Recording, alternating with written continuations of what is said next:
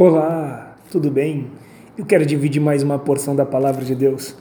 Eu quero falar acerca do Salmo 130, que vai nos dizer assim: Das profundezas a ti clamo, ó Senhor.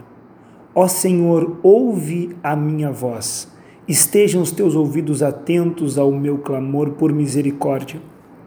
Se tu, ó Senhor, observares as iniquidades, ó Senhor, quem subsistirá? Mas contigo há perdão Portanto és temido. Aguardo ao Senhor. A minha alma aguarda e espera na Sua palavra. A minha alma anseia pelo Senhor, pois mais do que os guardas pela manhã, mais do que os guardas pela manhã. Espera, ó Israel, no Senhor, pois no Senhor há constante amor e nele há plena redenção.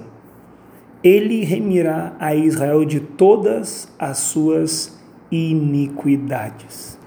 Palavra maravilhosa. E acerca disso eu quero falar sobre reconhecendo as nossas necessidades diante da grandeza de Deus. É necessário que quando nós nos apresentamos diante de Deus, nós vamos reconhecer o lugar que Deus está e o lugar que nós estamos. É importante nós recordarmos que Deus está acima dos céus e nós estamos embaixo na terra. É importante nós recordarmos que Ele está no lugar de soberano e nós na condição de necessitados. Nós precisamos da intervenção e do mover de Deus em nossas vidas. Nós somos necessitados e dependentes do agir de Deus. E acerca disso eu quero falar o que o salmista nos ensina, que está no Salmo 130, verso 1, que ele diz: Das profundezas a ti clamo, ó Senhor. O salmista entende a sua condição distante de Deus se não for a misericórdia do Senhor. Ele entende a sua limitação e a sua condição pecaminosa.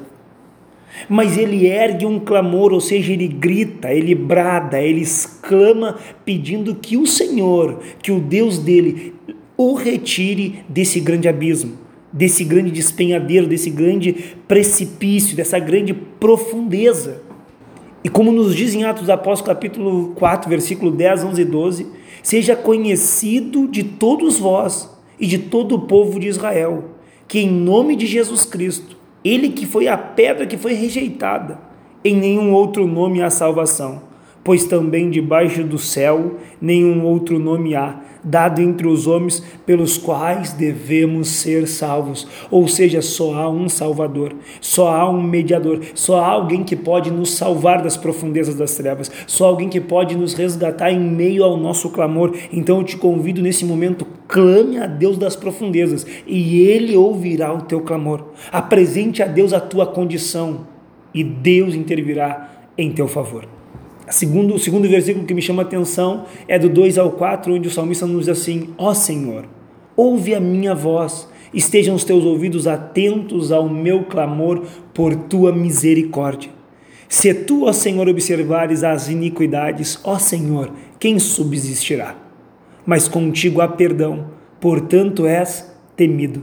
O salmista, em meio ao seu clamor, ele vem apresentando as suas condições de estar na profundeza e ele diz: que o clamor dele será ouvido por causa da misericórdia de Deus. E o que é misericórdia? É nós não recebermos conforme nós merecemos, ou seja, conforme o mal que nós temos feito, Deus ele não nos paga conforme o mal que nós temos feito. Deus tem se compadecido, ele tem usado de amor, de misericórdia, de bondade para conosco.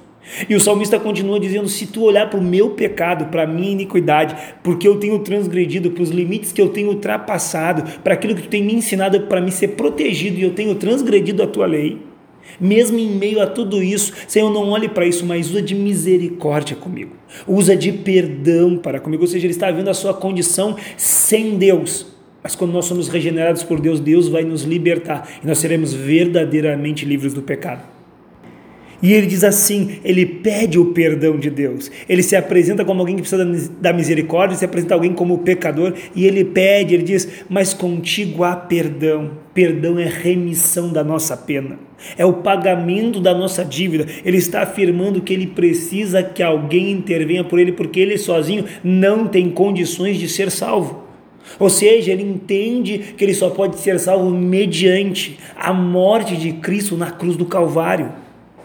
Quando nós entendermos o que o salmista tem entendido, o quanto nós precisamos da misericórdia de Deus, o quanto nós somos falhos e pecadores e o quanto nós precisamos do perdão de Deus, aí nós estaremos caminhando para o centro da vontade de Deus. E nós aprendemos no Provérbios 28, 13, que diz assim: O que encobre as suas transgressões nunca prosperará, mas o que confessa e deixa alcança misericórdia. Eu quero dizer que Deus ele tem misericórdia para as nossas vidas. Quando nós nos dispusermos a confessar o nosso pecado, pararmos de esconder, de botar debaixo do tapete, de queremos dizer que nós somos melhor que alguém, não, mas apresentarmos diante de Deus e dizer: Deus, eu sou um pecador e eu não quero encobrir o meu pecado, eu não quero encobrir a minha transgressão, mas eu quero trazer até ti e dizer: Estou cansado de pecar contra ti, quero confessar quero abandonar e quero alcançar a tua misericórdia.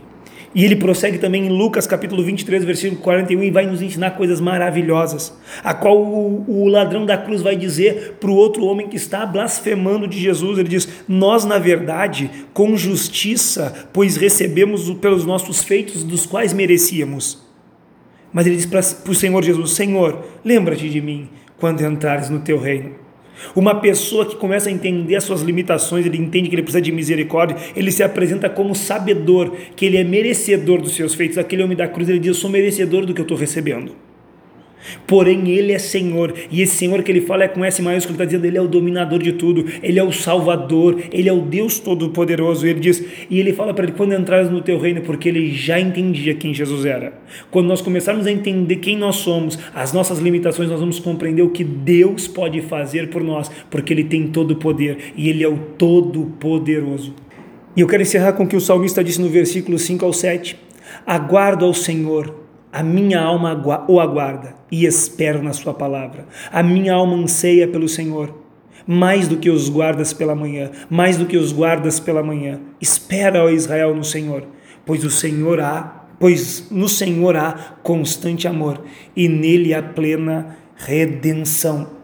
O salmista nos ensina sobre esperança na palavra, ele fala que há esperança na palavra de Deus, ou seja, um sentimento de quem vê o possível sendo realizado daquilo que ele deseja.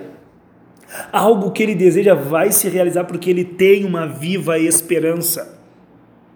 Ele anseia pelo Senhor, quando ele diz que ele anseia, ou seja, ele tem ansiar por Deus nada mais é do que desejo intenso de buscar ao Senhor. E ele termina dizendo constante amor e plena redenção. Deus tem plena redenção para as nossas vidas no seu amor. E acerca disso eu quero encerrar dizendo: entretanto, disto me recordo e portanto tenho esperança. As misericórdias do Senhor são as causas de não sermos consumidos, pois as suas misericórdias não têm fim. Ou seja, a esperança da palavra de Deus nos faz recordar o quanto Deus é misericordioso e, o quanto as suas misericórdias são infinitas, enquanto as misericórdias não têm fim para aqueles que querem se arrepender. E nós precisamos nos recordar disso. Ele também apresenta ao nosso coração, conforme o salmista no Salmo 27, versículo 4. Verso 4, que diz assim: Uma coisa pedi ao Senhor, e a buscarei que possa morar na casa do Senhor todos os dias da minha vida, para contemplar a formosura do Senhor e, e aprender no seu tempo. Anseio. Quando nós entendemos a nossa condição, entendemos quem é em nossas vidas, nós começamos a ansiar como o salmista. E ele diz que ele pede uma coisa a Deus, e que ele não vai só pedir, mas ele vai buscar porque ele quer morar na presença de Deus, e ele não quer só morar, mas ele quer contemplar, ele quer ser participante da presença de Deus. Ele não quer somente ser participante, mas ele quer aprender, porque ele quer ser cada dia maior, ele quer crescer rumo à vontade de Deus.